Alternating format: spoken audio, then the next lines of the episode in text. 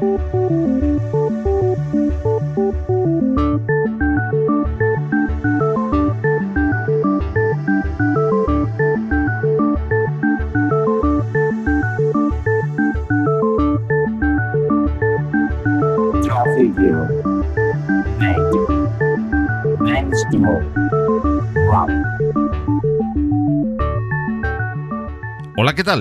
Bienvenidas y bienvenidos amigas y amigos del software libre. Llegamos a la edición número 18 de Compilando Podcast en el último mes de este 2017 con temas que esperamos sean de tu interés y nos acompañes en esta nueva entrega del programa. Hoy nuestro protagonista en la sección Algo Alguien será una de las primeras, si no la primera junto a Slackware de las distribuciones de GNU Linux Debian y nuestro alguien para contarnos sobre la distro de la espiral es Laura Arjona, desarrolladora de Debian que trabaja en los servicios informáticos de la Universidad Politécnica de Madrid y que además de su implicación en el equipo de Debian a varios niveles, participa en F-Droid o en la Fundación de Software Libre de Europa. La noticia la ocupa en esta nueva entrega el lanzamiento de una versión de una de las herramientas más representativas del software libre como es el navegador web Firefox, que a mediados eh, del pasado mes de noviembre liberaba su versión 57 de nombre Quantum y que arroja mejoras muy significativas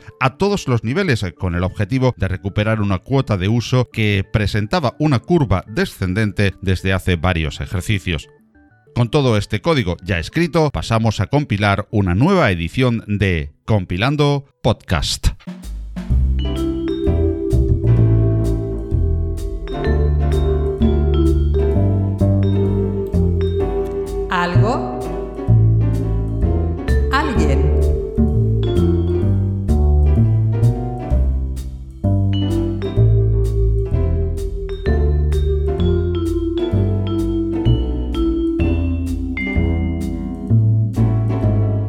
Como decíamos en la introducción, la sección Algo Alguien de la presente edición de Compilando Podcast está dedicada a una de las distros más antiguas, si no la más, y madre de algunas de las más usadas y populares. Hablamos de Debian, una distribución bandera en GNU Linux y software libre que ha lanzado hace unos meses, a mediados de este 2017, su versión 9 de nombre clave Stretch. La distribución que concibiera Ian Murdoch, al que ya dedicamos un podcast, se define como el sistema operativo universal y de ella queremos hablar hoy en Compilando Podcast con Laura Arjona.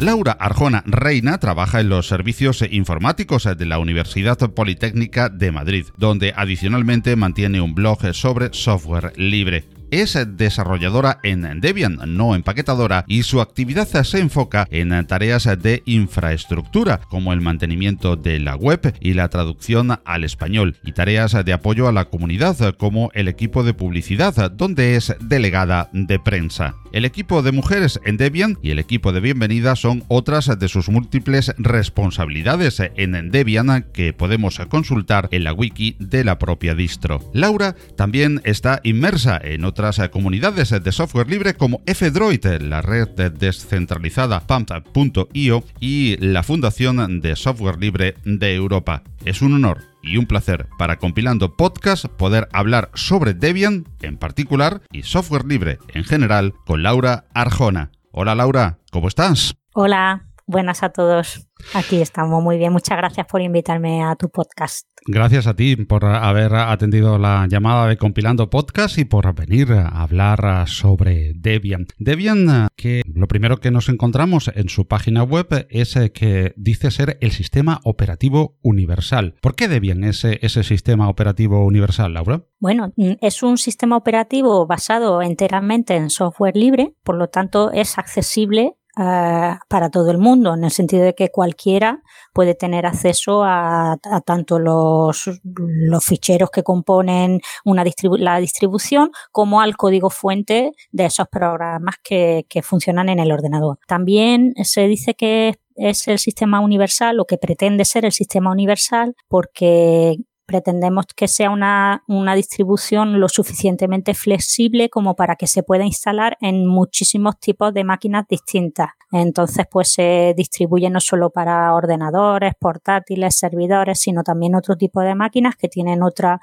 otra forma de funcionar, otra arquitectura y, que por tanto los programas pues tienen que adaptarse a esas formas distintas de funcionar. Debian ser, generalmente se publica para unas 10 arquitecturas que, bueno, que es una de, es un número bastante importante. Y luego, pues también pretende responder a, cualquier necesidad. el archivo de programas disponibles que hay en Debian pues es muy grande, son más de 50.000 paquetes o programas y bueno, en teoría la intención es que cualquier necesidad que, que, queramos resolver con informática, con, un programa de ordenador, pues que, que tengamos en Debian alguna alternativa para, usar, para esa necesidad. Y por último, también queremos ser el sistema universal en el sentido de que nuestra comunidad, la comunidad de la gente que lo desarrolla, que participa, que lo utiliza, es una comunidad muy diversa,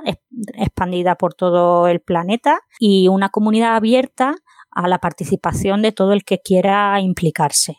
Entonces, bueno, yo creo que un poco mm, por esas razones, pues por todas esas razones, pues queremos ser, aunque bueno, a lo mejor ahora todavía no lo somos, pero nuestra intención es ser el sistema operativo universal. ¿Y por qué dirías que debemos usar Debian? ¿Qué, aporta Debian a un usuario común? Bueno, yo creo que mm, lo primero, eh, lo más importante, mm, yo no diría que debemos usar Debian, eh, en el sentido de que es una opción. Yo creo que es importante que Debian exista y que todo el mundo, que cualquiera que quiera usarlo, pueda usarlo pero no hay ninguna obligación. Cada uno que use el sistema operativo que desee. Pero ¿qué aporta a un usuario común? ¿Qué, por, lo, ¿Por qué me gustaría que todo el mundo usara Debian? Pues, como ya he dicho antes, una gran cantidad de programas para cualquier, para hacer prácticamente cualquier cosa. Otra, otra cosa que, que aporta al usuario común eh, creo que no está relacionada con lo que es el software en sí, sino, sino que lo que aporta es la transparencia en, en, la organización, en la toma de decisiones, en un poco la vida del desarrollo del sistema operativo. Toda la comunicación de Debian eh, suele ser en listas abiertas en las que cualquiera puede, lo mismo que cualquiera puede acceder al código de esos programas que está usando para ver qué es lo que hace y qué es lo que no hace, si hay algún fallo, dónde puede estar el fallo. Esa transparencia que proporciona el software libre en Debian también ocurre en la vida de la comunidad si se ha tomado una determinada decisión, cualquiera puede mirar las listas de correo donde se ha discutido el tema, quién ha participado, quién ha dicho esto, quién ha dicho lo otro, en base a qué se ha tomado la decisión y qué consecuencias tiene. Esa transparencia creo que es muy importante para el usuario común, para el ciudadano, aunque, aunque la mayoría no se impliquen en esa organización, pero que el hecho de que exista y que si alguien quiere entrar y mirar qué ha pasado y por qué ha pasado algo, lo puede hacer. Y luego, por último, creo que una de las cosas que aporta también Debian, que tampoco tiene que ver con el, con el software, sino también cómo se organiza un poco la, la distribución y la comunidad, es que la estructura está basada en voluntarios individuales, en el sentido de que, bueno, aunque hay gente que está pagada por su empresa o por sus organizaciones para desarrollar Debian, no hay un solo actor que tenga un peso tan grande como para poder tomar una decisión importante a solas que determine que la distribución vaya para un lado o para otro, sino que lo que es el, las estructuras de poder, por decirlo de alguna manera, están mucho más balanceadas. Entonces, eso al final siempre beneficia al usuario, en el sentido de que el usuario común, el usuario final, puede confiar en que es mucho más difícil que se tome una decisión a espaldas de los usuarios o en contra de lo que quieren los usuarios. Las prioridades, las dos prioridades del proyecto Debian son el software libre y sus usuarios. Y creo que eso es algo, el, tener una comunidad en la que puedes confiar eh, es algo muy importante y algo bastante único en, Debian. Y cuando grabamos este podcast, pues eh, hace pocas semanas, a pocos días incluso, que se lanzó eh, la versión 9.2. En general, esta Debian 9, este Stretch, ¿qué nos aporta de novedades a grandes rasgos, Laura? Bueno, pues mm, como se muestra también en la nota de prensa cuando se publicó Debian, el Debian 9 el pasado mes de junio, pues por ejemplo la novedad así más importante es que el motor de base de datos predeterminado cambia de MySQL a MariaDB Ahora es MariaDB el motor de base de datos predeterminado. Y la transición, o sea, cuando alguien que tiene Debian 8 con MySQL hace una, actualización a Debian 9, esa actualización se hace de manera transparente, sin ningún problema, la gestiona el propio sistema operativo y sigue funcionando en Debian 9 con MariaDB sin problema. También otra novedad Firefox y Thunderbird, que durante muchos años en Debian se llamaban de otra manera, se llamaban IceWhistle y IceDove, pues por unas diferencias con respecto a las comunidades de Mozilla sobre cómo gestionar el desarrollo del programa, pues bueno, esas diferencias se han resuelto y ya pues siguen, vuelve a ser Firefox el, con su nombre Firefox, el navegador de predeterminado de, de, Debian. Y Thunderbird, que es también un cliente de correo bastante usado, pues aparece ya los, como en el nombre Thunderbird, que bueno, sí que es verdad que hay muchos usuarios que a lo mejor venían de otros sistemas operativos y estaban acostumbrados a ver Firefox y Thunderbird y cuando entraban a Debian pues decían ¿dónde está Firefox? ¿no? Y tenían que aprender, no, es que aquí se llama de otra manera. Bueno, pues eso ya se ha terminado y Firefox sigue siendo Firefox y, y Thunderbird también Thunderbird. Otra novedad, bueno, esto ya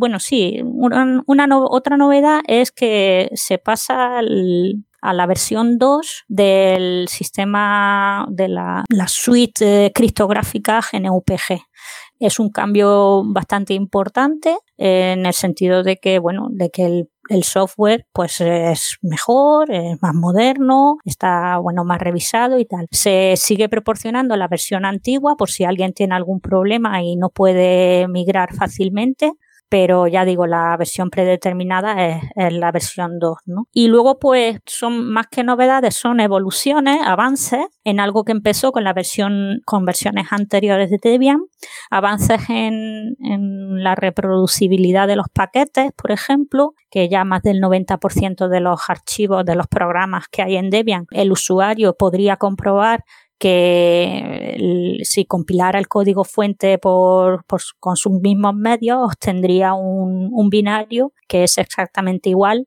que el que, se, que el que se baja o el que se descarga cuando lo instala desde los archivos de Debian. Eso es importante para que los usuarios que están preocupados por su por la seguridad puedan comprobar pues que su distribución de Debian preinstalada o que va descargando e instalando conforme necesita no está manipulada por un tercero y en este ciclo de desarrollo pues se ha avanzado a, que más del 90% de los programas de, Debian ya cumplan estas, estas condiciones ¿no? de reproducibilidad. Y luego otro avance es en el soporte para Webfish, ¿no? para estos pequeños firmwares que hay en esta interfaz que tenemos con la máquina que viene preinstalada por el fabricante de la máquina y que es lo que gestiona un poco el ordenador antes de cargar el sistema operativo y que permite, pues, por ejemplo, arrancar desde un USB en vez de, o de un CD en vez de, desde el disco duro, etcétera. Bueno, pues hace unos años se cambió,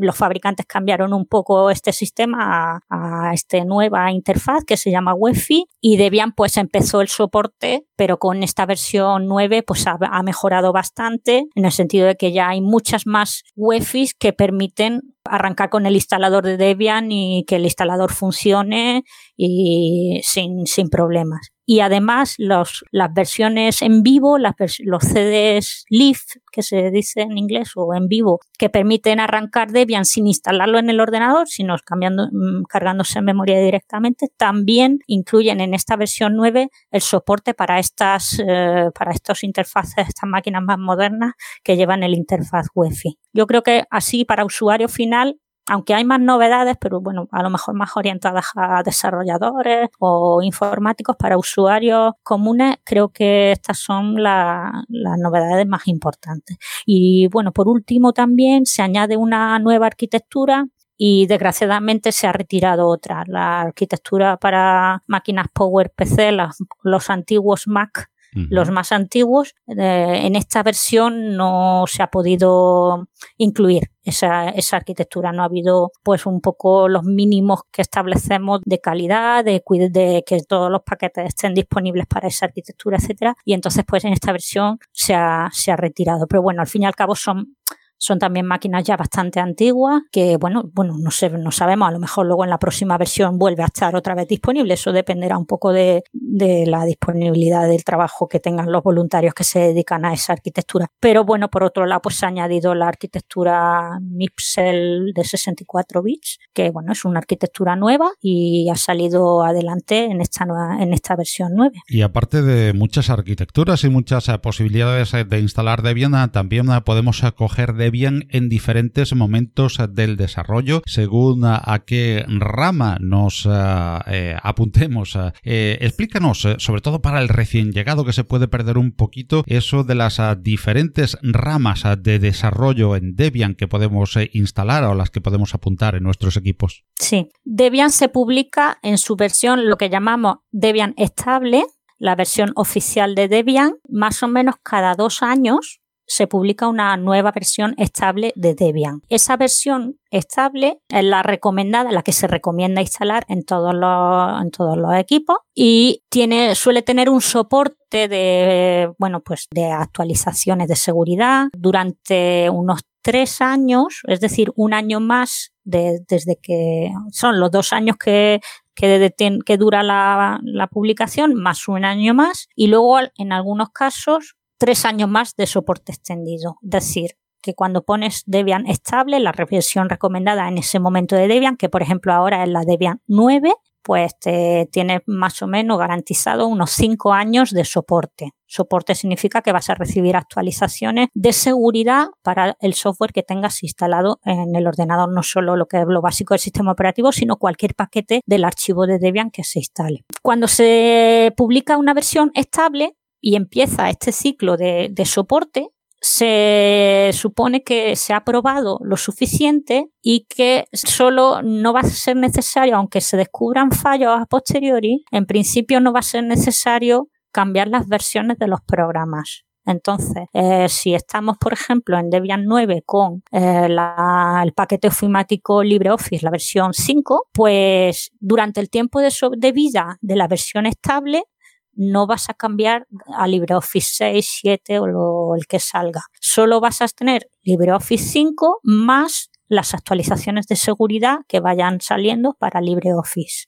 Hay personas que no les gusta esto bueno, hay personas que sí que les gusta, en el sentido de que dicen, esto me funciona, yo no quiero que me lo toquen, no quiero que me lo cambien, no quiero que cambien el aspecto de los programas, aunque sean más modernos, me da igual. Yo quiero que me funcione y que no me molesten, salvo que sea un problema grave, evidentemente. Pues entonces Debian Estable es para ti. Hay personas pues que les gusta tener las nuevas versiones de los programas y lo que va saliendo, las distintas novedades, pues tenerlas en su ordenador para esas personas está la versión de pruebas de Debian, que es la que empieza justo cuando se publica la versión estable, se hace una copia y sobre esa copia se empieza a desarrollar la siguiente, la próxima versión estable. Hasta que pasen esos dos años más o menos, esa copia que va, que va evolucionando de manera distinta se le llama la versión de pruebas o en inglés testing. ¿Qué ventajas tiene la versión de pruebas? Pues que vas teniendo las nuevas versiones de los programas, porque los desarrolladores pues van incluyendo, intentan ir incluyendo las versiones lo más actualizadas según les van dando los programadores originales de cada proyecto. Pero en algún momento esa versión de prueba tendrá que un poco cerrarse, probarse y decidir, bueno, mira, vamos a publicarla como estable cuando vemos que está ya un poco madura y que todo encaja, que todos los programas no se no tienen conflictos unos con otros, sino que todo va más medianamente bien. Cuando se ve un poco que ya, ya se acercan un poco los, los dos años y que, la, y que la versión de pruebas está, está medianamente madura, se hace un pequeño parón y se decide, bueno, pues hasta aquí hemos llegado, ya no se van a meter más versiones nuevas en, en estable, lo que vamos a intentar es publicar esta versión, mm, perdón, en prueba, vamos a intentar publicar esta versión de pruebas como nueva estable y, hasta que llegue, para llegar a ese, a ese punto, vamos a dedicar el, máximo esfuerzo no tanto a meter nuevas versiones, sino a arreglar fallos, a arreglar fallos, a pulir cosas para que todo funcione perfectamente. Entonces, en ese momento que se hace el parón en la versión de pruebas, se le dice que se hace una congelación. Y durante ese tiempo desde la congelación hasta que la versión de prueba se publica como estable, la versión de prueba normalmente no tiene cambios de número de versión, a no ser que haya una nueva versión que arregla algunos de los fallos que ya se han descubierto. Entonces, tenemos ese, ese, periodo de congelamiento que son unos, meses y se publica una nueva versión se publica la versión de pruebas como estable y empieza otra vez otro ciclo de desarrollo. Entonces, sabiendo un poco que cómo funciona estable y cómo funciona la versión de pruebas, que tiene eso un ciclo de dos años más o menos, pues ya la gente puede decidir cuál es la que más le conviene para cada una de sus máquinas. Hay otra versión más, que es la versión inestable, que es un poco la puerta de entrada de los paquetes nuevos.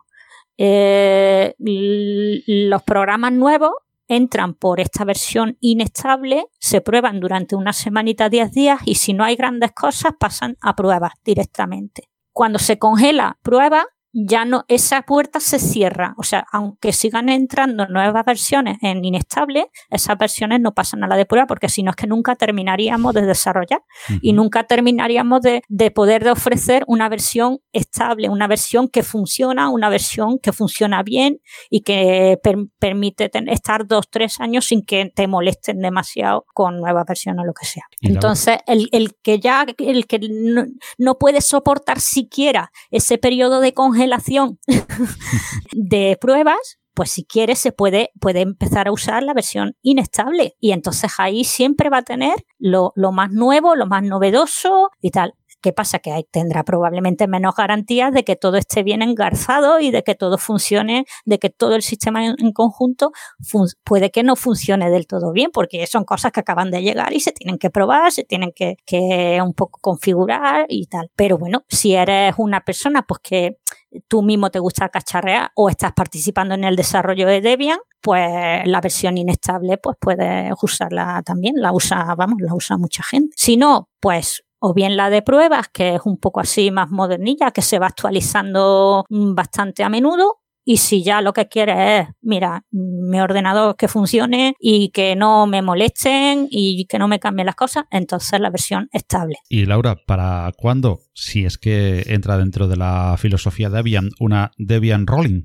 Bueno, la versión de prueba funciona un poco como si fuera una distribución rolling, en el sentido de que se intenta, el equipo que gestiona la publicación de Debian intenta que incluso la versión de prueba esté bastante, aunque se llame de prueba, funcione bastante bien, en el sentido de que si se detectan fallos graves y no se corrigen en un determinado tiempo, que bueno, ellos van, van marcando un calendario de tiempos, pues esos programas se quitan se quitan de la versión de prueba para que vuelva a entrar por la puerta que he dicho, por la puerta de inestable, una versión corregida. Eso está bien para el usuario final en el sentido de que la versión de prueba, tal y como esté en cada momento, funciona bastante bien no te van a dejar ahí un programa que no funciona durante mucho tiempo. Si se ve que se ha descubierto un fallo que no funciona bien y no se arregla pronto, se quita. Y luego para los desarrolladores, pues es un estímulo de decir, bueno, venga, voy a mantener un,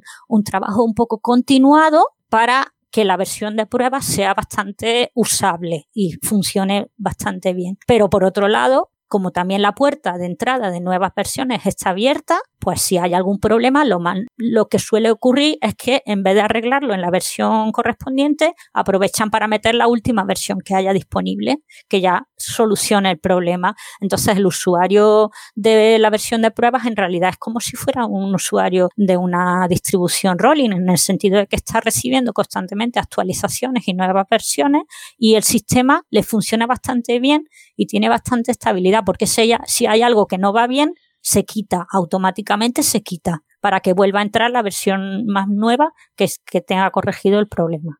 No sé si los usuarios de Rolling les será suficiente. Está un poco política. Como digo, sí que está ahí el, el periodo de la congelación en el que se separa un poquito ese ciclo, ¿no? Dejamos de ser rolling durante la congelación de, de la versión de pruebas, pero son unos meses, no son, no suelen ser más de cinco o seis meses como mucho. Y sabemos eh, que mm, Debian y Slackware eh, han sido las eh, distribuciones prácticamente, llamémosle madre, en cuanto a tiempo también y más antiguas, del resto de distribuciones GNU Linux. Y la más famosa de las distribuciones y más extendida, Ubuntu, precisamente su madre es Debian.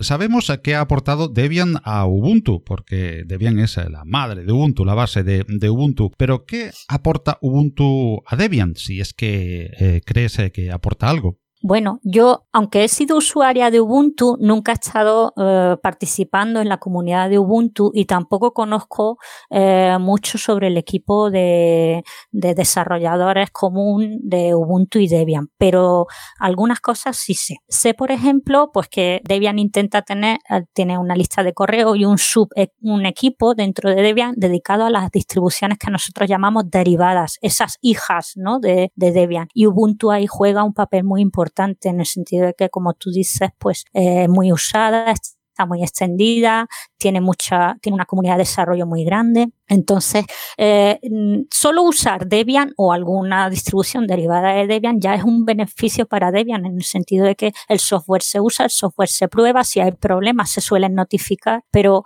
el trabajo de, o sea, lo que, lo que supone Ubuntu evidentemente es mucho más grande porque es muy usada y está muy extendida. Entonces tenemos ahí una base de usuarios, aunque no estén usando Debian directamente, están usando más del 80% del software que está prácticamente sin modificar y eso es muy importante. Por otro lado, también eh, hay algunas herramientas de infraestructura de Debian que se intenta que no, se, que no estén demasiado personalizadas para Debian, sino que realmente se puedan usar en algún momento por cualquier por cualquiera de estas distribuciones derivadas o hijas. ¿no? Entonces, por ejemplo, la, la página web, el sitio web sobre los paquetes de Debian, que en, el caso de Debian es packages.debian.org, pues el software que hay que gestiona un poco ese sitio web es un poco, se intenta que sea agnóstico en el sentido de que se pueda usar no solo para Debian, sino para cualquier otra derivada. Y sabemos que Ubuntu, por ejemplo, pues usa ese software también.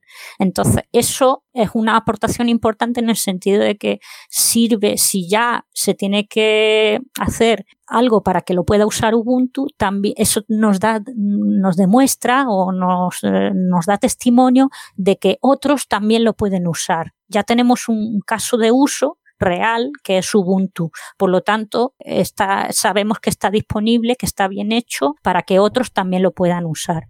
Eso es otro ejemplo. Y otro ejemplo de las cosas que aporta, bueno, pues esto es un, yo a nivel un poco de espectadora, no, ya digo que no, no sigo mucho los equipos de, de desarrollo, pero estoy apuntada a la lista de, la lista de correo de nuevos mantenedores. La gente que quiere empezar a empaquetar software en Debian, pues mm, se apunta en un, hacen un formulario web y envía un poco una declaración de intenciones para que solicitar los permisos para subir esos, esos eh, programas al archivo de Debian y veo, bueno, yo recibo todas esas peticiones, yo las leo, no, no estoy en el equipo, pero bueno, las leo, me gusta leerlas y veo pues que relativamente a menudo quien pide ser mantenedor de Debian es una persona que ya es mantenedor de Ubuntu, o sea, ya está empaquetando software en Ubuntu y decide pues trabajar un poquito más para empaquetar su software también en Debian. Y yo creo que eso es, bueno, le podríamos llamar, esto es una opinión muy personal, una manera muy personal de verlo, pero creo que ahí hay una especie de cantera de desarrolladores, pues que, que es es muy importante, ¿no? En cualquier caso, eh, creo deducir, Laura, de lo que nos cuentas, eh, de que Debian ya de por sí, cuando se desarrolla Debian o en el core de eh, desarrolladores de Debian, se tiene en cuenta de que es una distribución madre de muchas otras. No se desarrolla, digámoslo, un poco en bruto, pensando en sí misma y después que cada uno si quiere coger algo de ahí que lo coja, pero yo no pienso en los demás, sino que ya desde el propio desarrollo, desde el core, se piensa de que hay derivadas importantes y que van a tomar como base a Debian, ¿verdad? Sí, sí, por supuesto. Y de hecho, en la conferencia anual que se hace cada año en verano suele ser para que los desarrolladores y desarrolladoras de Debian se junten físicamente y puedan trabajar juntos y además compartir experiencias y tal. Siempre hay una mesa específica eh, una mesa de trabajo o de discusión específica sobre las derivadas de Debian, ¿no? Todas estas distribuciones que cogen el software de Debian y luego ellos lo personalizan o lo cambian o, bueno, lo adaptan a las necesidades particulares que tengan. Es decir, que se tiene en cuenta, se tiene en cuenta bastante otra cosa es, bueno, la, luego pues ya, como veremos quizá luego, pues depende todo de la disponibilidad de tiempo, de motivación y de conocimiento de las personas pues que hacen cada parte del desarrollo. Pero a nivel de intención, por supuesto, pero además no podría, sería, sería algo muy negativo olvidar todas las derivadas cuando hay más de 300 derivadas mm, de Debian, ¿no? O sea, sería ignorar una base de usuarios grandísima que tenemos ahí también. Y de una hija eh, consolidada como Ubuntu vamos a una eh, pues eh, prácticamente emergente y que también tiene a su vez algunas subderivadas como es Debian. ¿Qué opinas de Debian? Yo no yo no estaba muy implicada en Debian en, como proyecto, así de, de una manera más global cuando ocurrió pues toda la decisión sobre el sistema de de, inicio que derivó en la escisión de un grupo de gente para formar esta distribución de One. Entonces yo cuando llegué un poco a preocuparme o implicarme un poco en Debian de una manera más global, pues yo estaba, llevaba varios años, pero más un poco en temas de publicidad, el sitio web, las traducciones, que era lo, por donde yo empecé en Debian. En ese momento yo no era consciente de lo que se estaba discutiendo ni de esta situación. Entonces yo me enteraba un poco a posteriori. Mm, Debian es una distribución que, bueno, desde el punto de vista de Debian es una derivada, desde el punto de vista de ellos es como una escisión, como un fork, una, ellos lo consideran más una distribución quizá hermana, ¿no? Más que hija, ¿no? En la cual el sistema de inicio, el sistema de init, no es el mismo que, que ha escogido Debian en los últimos años, sino que es el que había anteriormente. Bueno, desde mi punto de vista, mi opinión es una derivada más. Las derivadas tienen sus cosas buenas y sus cosas malas. Lo bueno es, como he dicho, que amplían la base de usuarios, porque si la Debian tal cual hay gente que no le gusta, pues esta que es un poco diferente, pues a lo mejor hay gente que sí que le gusta. Entonces, ampliar la base de usuarios. Lo negativo, pues podríamos decir, al final es una división de esfuerzos de, de, grupos de personas, entonces, claro, se pierde un poquito de fuerza. Siempre te gustaría pues que todos estuviéramos en el mismo equipo, que todos desarrolláramos en la misma dirección y entonces pues estaríamos más gente y más tiempo y más disponibilidad para arreglar cosas, para avanzar, para hacer nuevos proyectos, etcétera. Las derivadas, pues claro, dividen un poco el trabajo porque ellos ya se centran en sus temas, nosotros en los nuestros, y lo que es común, pues hay veces que sí que se puede trabajar en conjunto y hay veces que no. Entonces, pues hay ahí una pérdida inevitable, ¿no? de, de fuerza. Pero por otro lado, yo creo que es un poco eso, inevitable porque bueno, las personas somos como somos, somos los humanos nos gusta juntarnos socialmente, pero también nos gusta tener nuestra diversidad. Entonces, yo creo que un poco va inherente, ¿no? Es imposible que todo el mundo use la misma distribución de la misma manera, ¿no? Yo creo que en el software libre esa libertad que hay para cambiar el código, pues claro, la gente la, gente la ejerce, es normal. Eh, para eso está, para, para que se pueda ejercer. Entonces va un poco inherente. Por tanto, pues bueno, no, no, no creo que sea ni bueno ni malo, sino es simplemente pues parte del... Una de las libertades, ¿no? Claro, con lo que trae la libertad, como la, vemos en otros aspectos de la vida, no solo en el software, cuando, cuando la gente tiene capacidad de elección, pues a veces elige cosas distintas a las que a ti te gustaría que eligieran, normal pero es que es así.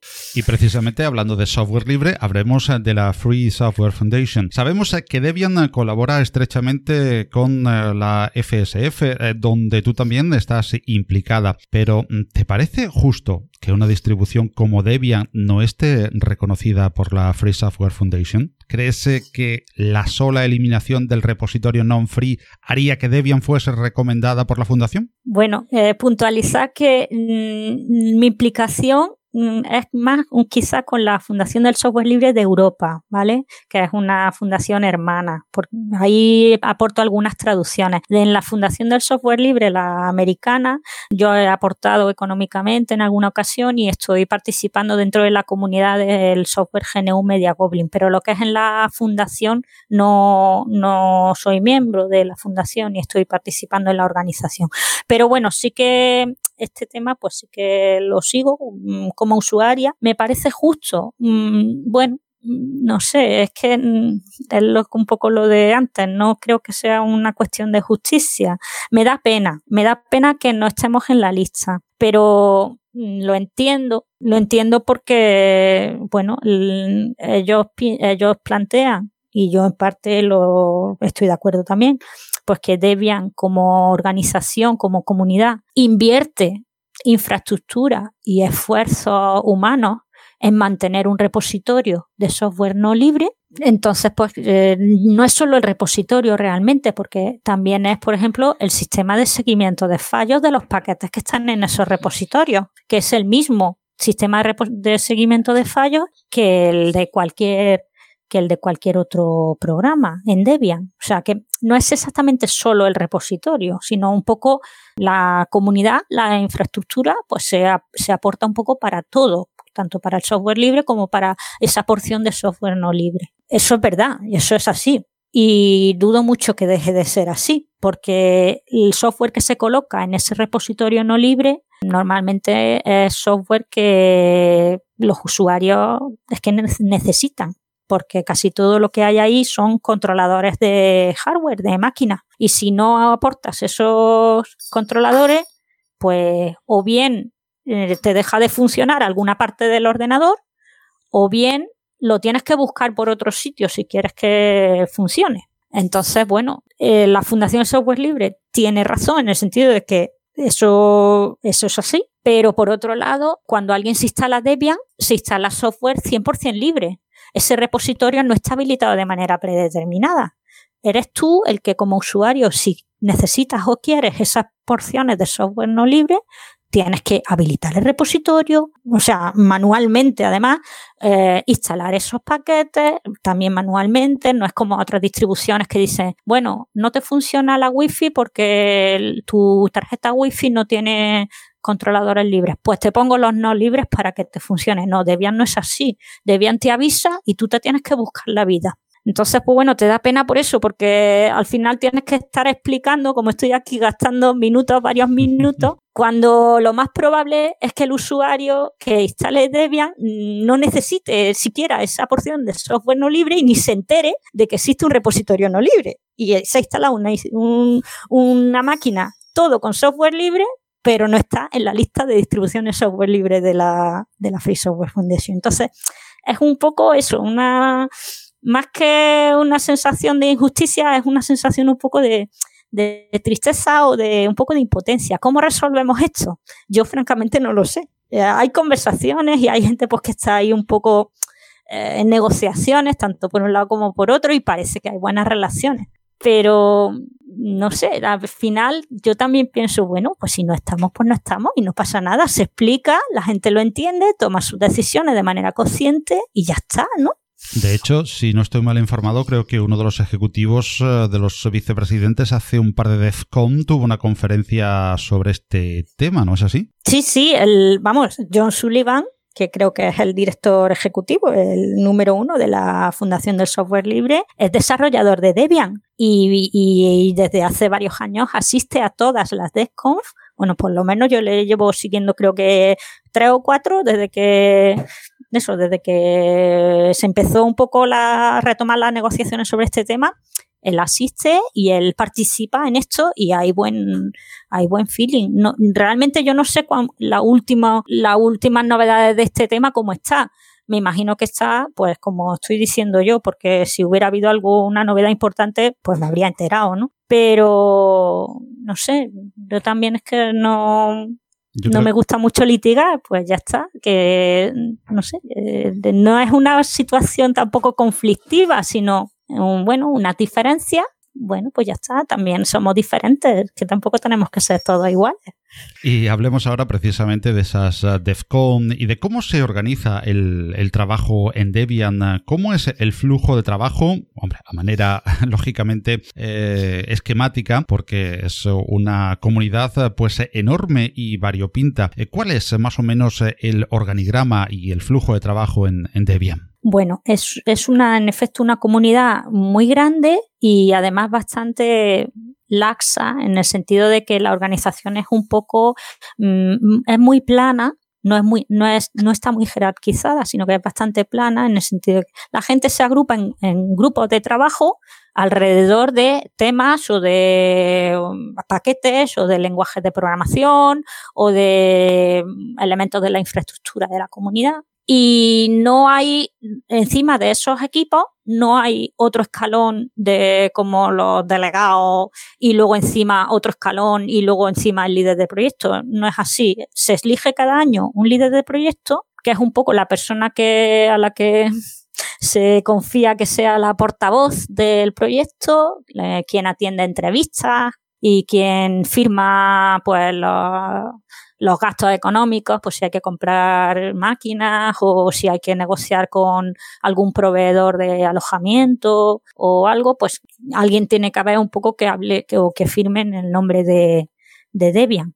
Pero eso se hace cada año y va cambiando. Y, y ya digo, puede ser cualquiera de los desarrolladores. Y luego el resto, todo lo demás, un poco la gente que está participando en el equipo correspondiente es quien, quien manda, ¿no? por decirlo de alguna manera, en lo que se hace en el equipo. No hay, eso no es una estructura jerárquica, es un poco, bueno, pues eso, más, más plana, ¿no? Y a veces bastante incomunicada en el sentido de que cada uno está en su, en su rinconcito de Debian y a lo mejor pues no sabe ni tiene por qué saber ni tiene que mezclarse en lo que hace otro equipo, ¿no? Eh, áreas bastante disjuntas, ¿no? Mm, entonces, pues bueno, hay una página, en la página web de Debian hay una página de organigrama, pero ya digo, el más que un organigrama es una lista de un montón de equipos distintos. Y luego hay en la página wiki una lista de equipos también, que pues eso, que tiene los mismos del otro lado y a lo mejor más.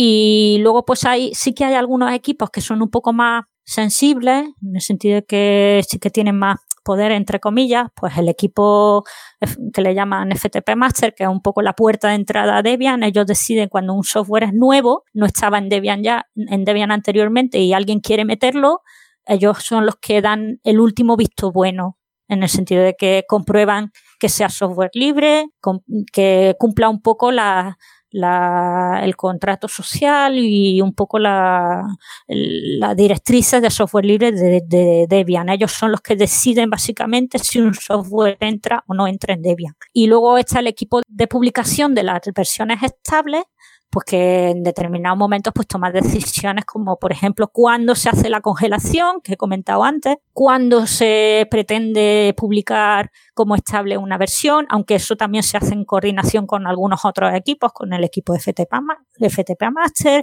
con el equipo que hace las imágenes de los CDs, con el equipo de publicidad para organizar, para coordinar la nota de prensa.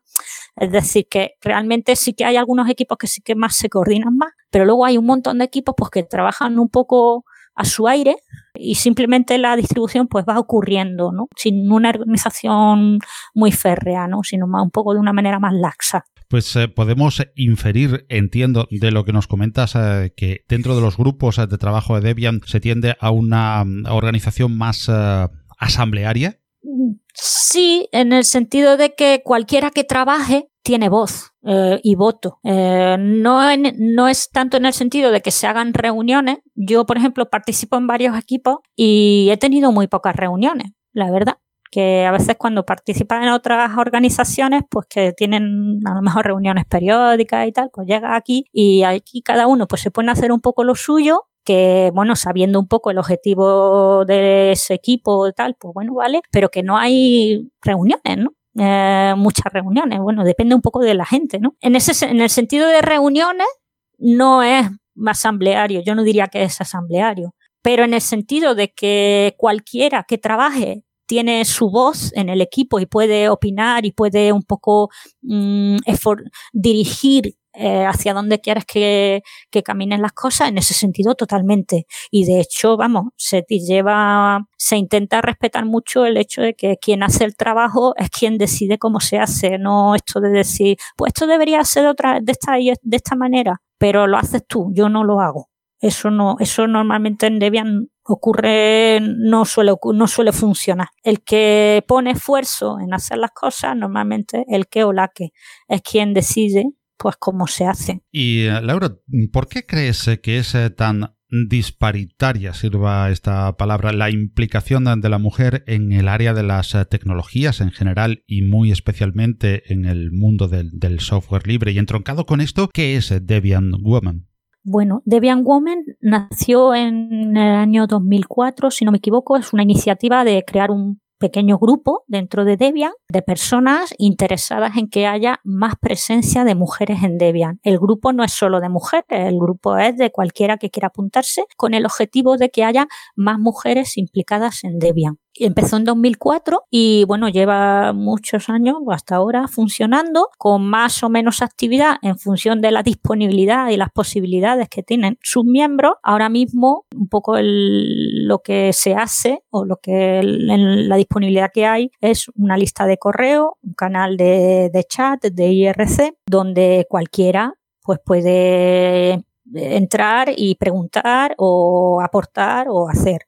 Y se ha hecho, se han hecho dos conferencias, dos mini conferencias de Debian. Eh, una fue en 2014 en Barcelona y otra creo que fue 2015 si no me equivoco, o 2016, lo siento, pero no me, no me acuerdo, en Bucarest, en las cuales se intentó y se consiguió que todas las personas que exponían alguna charla fueran personas que se identifican como mujeres. Y esto fue, ahora ya, mm, ahora mismo no, no hay prevista una nueva mini Conf Woman, eh, pero bueno, puede surgir en el momento en el que se junte gente y decida pues empezar a organizar una. La idea es tener a lo mejor un subgrupo dentro de Debian donde hay donde las personas las mujeres que tengan un poco de se sientan un poco inseguras entrando en los canales de comunicación más amplios pues puedan tener ahí un cierto lugar pues un poco más acogedor más pequeño pero también con bueno con ciertas garantías de que no nadie te va a prejuzgar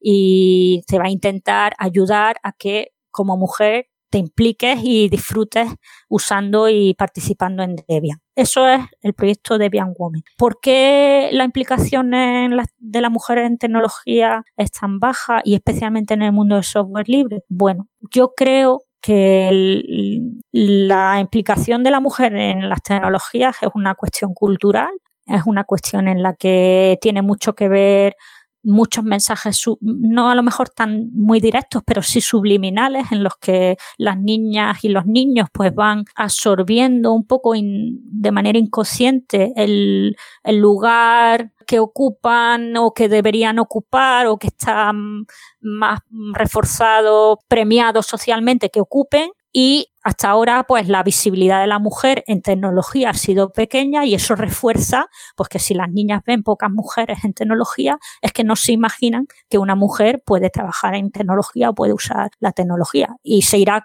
se irá, eso irá cambiando conforme haya habiendo más visibilidad.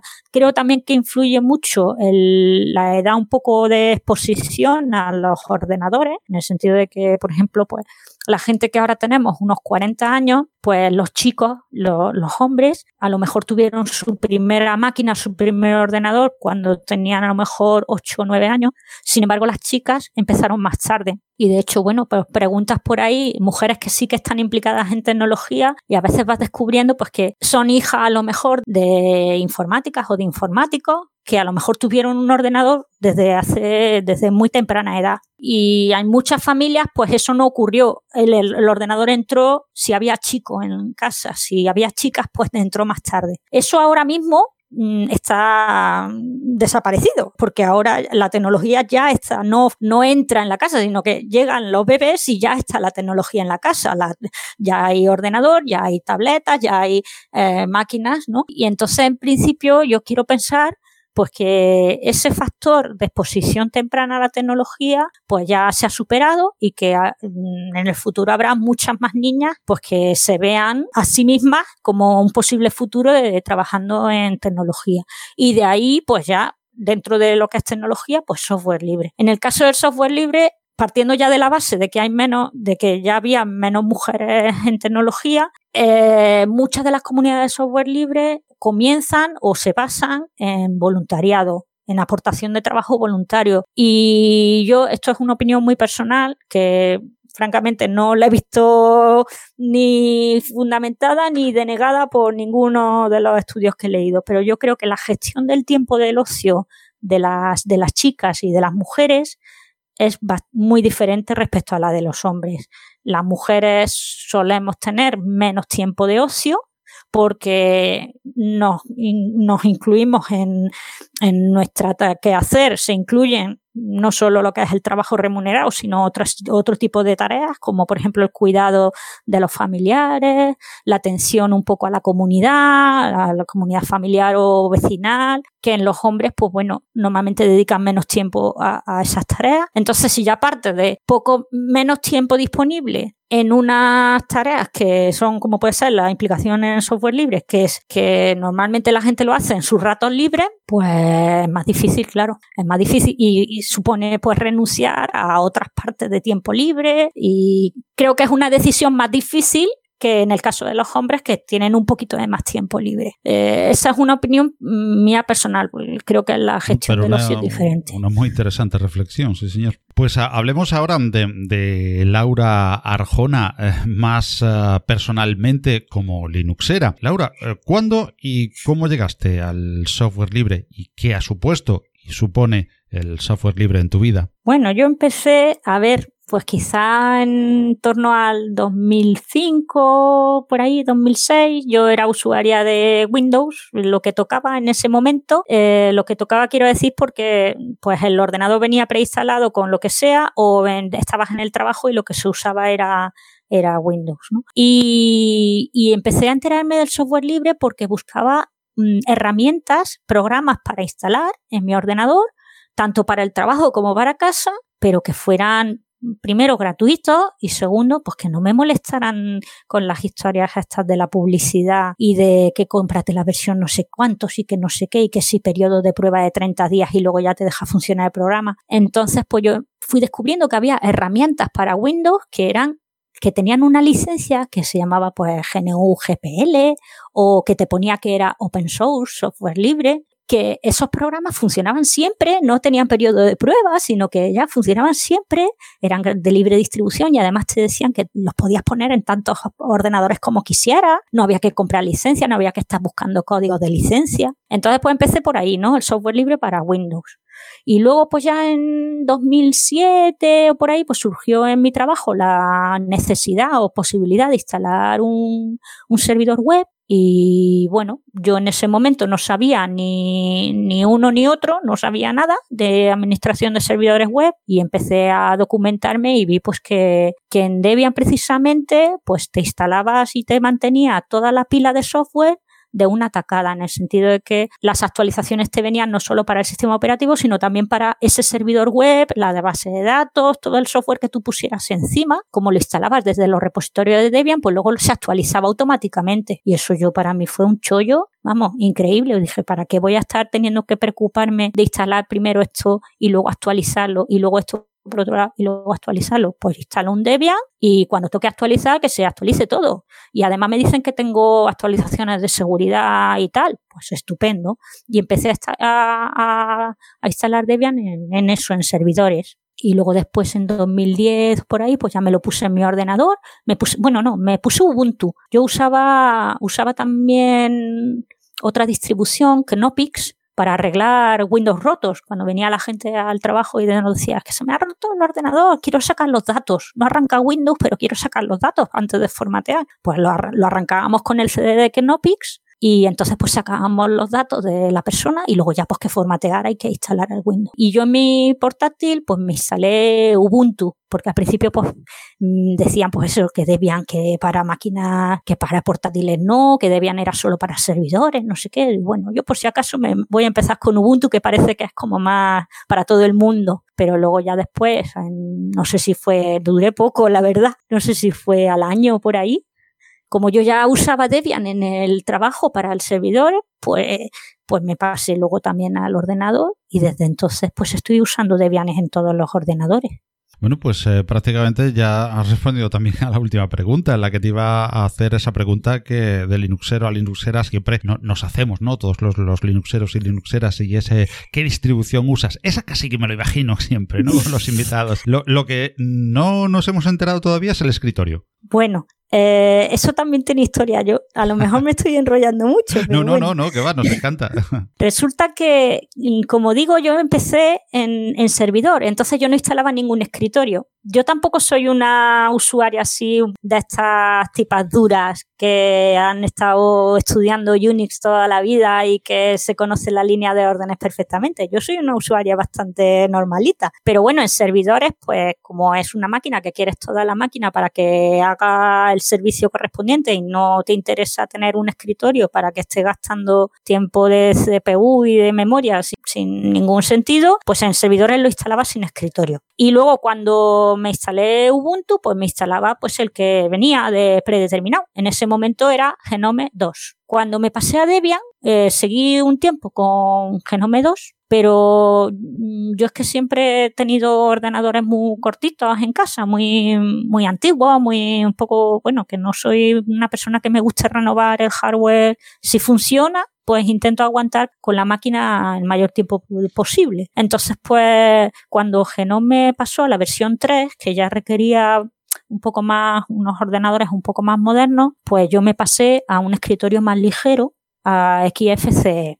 Pero ese escritorio no me terminó de gustar porque Mm, yo sé que hay gente que lo usa y que lo disfruta mucho, pero yo de la manera que viene predeterminada, yo la veía muy cortito, muy parecido, curiosamente muy parecido a Windows XP quizás que ya la gente pues iba ya por otro derrotero, el Windows ya se había modernizado también un poquito y me parecía un poco como ir para atrás. Y yo no, yo no puedo dedicar tiempo a estar tuneando el escritorio, que sí cambiando esto, que sí cambiando lo otro. Yo soy muy básica y si a mí lo que viene de manera predeterminada no me satisface mucho, pues lo que hago es que directamente busco otro escritorio. Y entonces yo usaba XFC y luego los programas que yo, que yo ponía encima, resulta que los que más me solían ir gustando no eran los de los que había estado usando de Genome, sino los de los de KDE Plasma, los, bueno, los de la comunidad KDE. Y por ejemplo tenía tenía Kate, el editor de texto de KDE, tenía el editor de látex de KDE, tenía el, programa de chat también de KDE y, claro, llegó un momento que dije, pues eh, estoy haciendo un poco el panoli, me voy a poner el, el escritorio de KDE también. Y me lo puse y, es el que uso ahora. Y ya digo, la verdad es que me enseñaron cómo quitar todos los efectos visuales para que me fuera un poco más ligerito en mi máquina así que era un poco cortita y yo usaba KDE Plasma sin ningún efecto visual, prácticamente sin modificar, o sea, el que viene predeterminado de Debian y yo soy feliz. Y ahora pues estoy con una máquina un poquito mejor en el trabajo y ya pues bueno, o bien le quito los efectos visuales o bien se los dejo según según en ese momento me dé. Si veo que se me queda ahí un poco, que va un poquito lento, pues le quito los efectos visuales.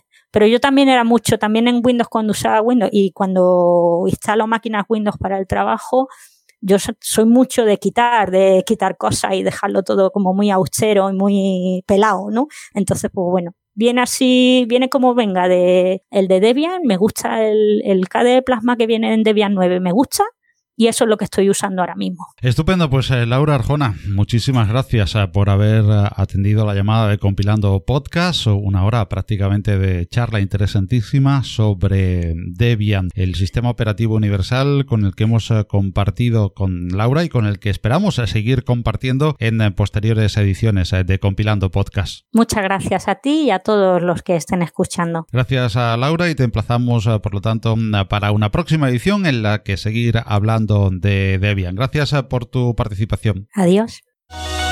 Contra el trabajo infantil, escuelas y maestros. Contra la falta de agua potable, pozos y fuentes. Contra el hambre y la exclusión, justicia y solidaridad. Contra la pobreza, manos unidas.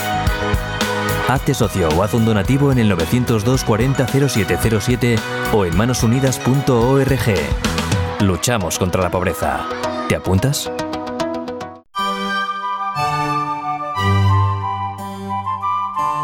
La noticia.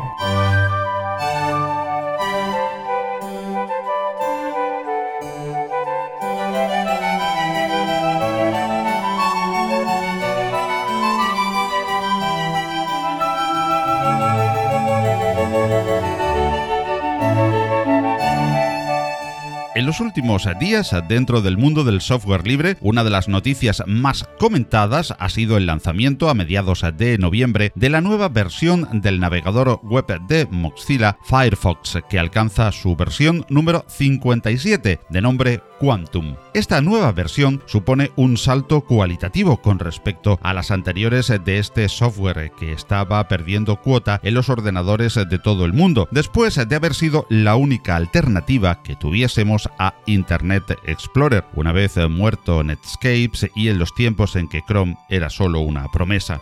Ahora, Firefox en esta nueva versión recién estrenada pretende reinventarse, haciendo un navegador más rápido, elegante moderno. Son muchas las novedades que aporta la versión 57, entre ellas un nuevo motor de renderizado llamado Servo, múltiples opciones de personalización, navegación más fluida en la página abierta y entre pestañas, mejor sincronización entre dispositivos, cambio en la implementación de extensiones. Estas se gestionan ahora bajo el concepto de Web Extensions en lugar de las antiguas XUL, lo que le asemeja en este sentido a Chrome u Opera. Quantum ha supuesto también un rediseño de la interfaz que bajo el nombre de Photon User Interface da un nuevo look a Firefox al tiempo que promete mejor usabilidad y experiencia de usuario. Y una de las estrellas del software libre no iba a abandonar una de las máximas de este concepto de desarrollo que es la privacidad.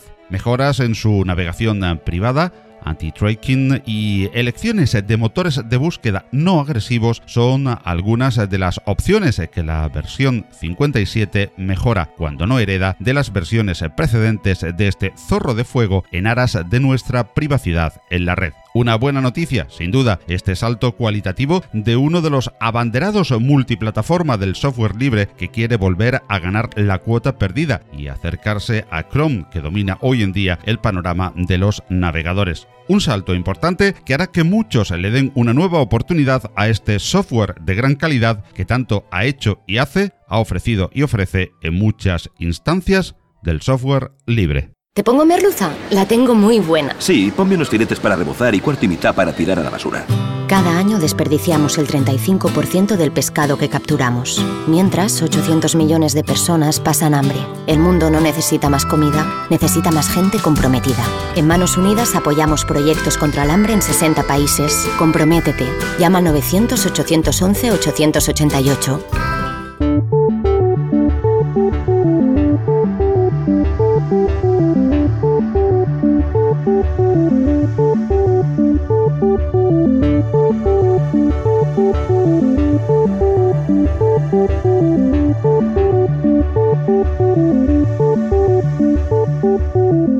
Y hasta aquí la entrega número 18 de Compilando Podcast. Esperamos que haya sido de tu interés y te emplazamos a una nueva entrega en fechas ya casi navideñas, que será nuestro último episodio del 2017. Queremos recordarte también que todo el equipo de Kilo Radio tiene ahora a tu disposición un canal de Telegram bajo el título KRPT Kilo Radio Podcast Telegram, donde los diferentes miembros del equipo vamos dejando mini podcast de unos 5 minutos de duración, donde también tratamos temas relacionados con el software libre y GNU Linux, aunque igualmente de temática más libre, con mucha presencia de vida tecnológica. Desde Compilando Podcast agradecemos mucho tus opiniones y aportaciones que puedes hacer en los apartados de comentarios de cada una de las plataformas en las que nos encuentras, iVoox, iTunes, audios de YouTube, SoundCloud y como medio principal nuestra propia web compilando.audio.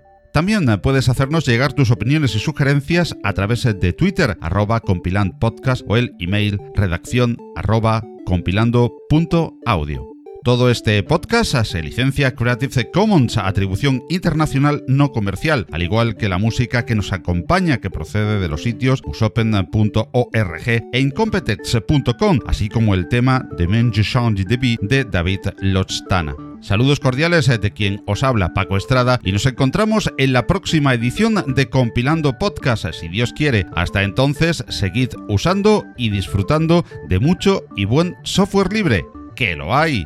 Hasta luego.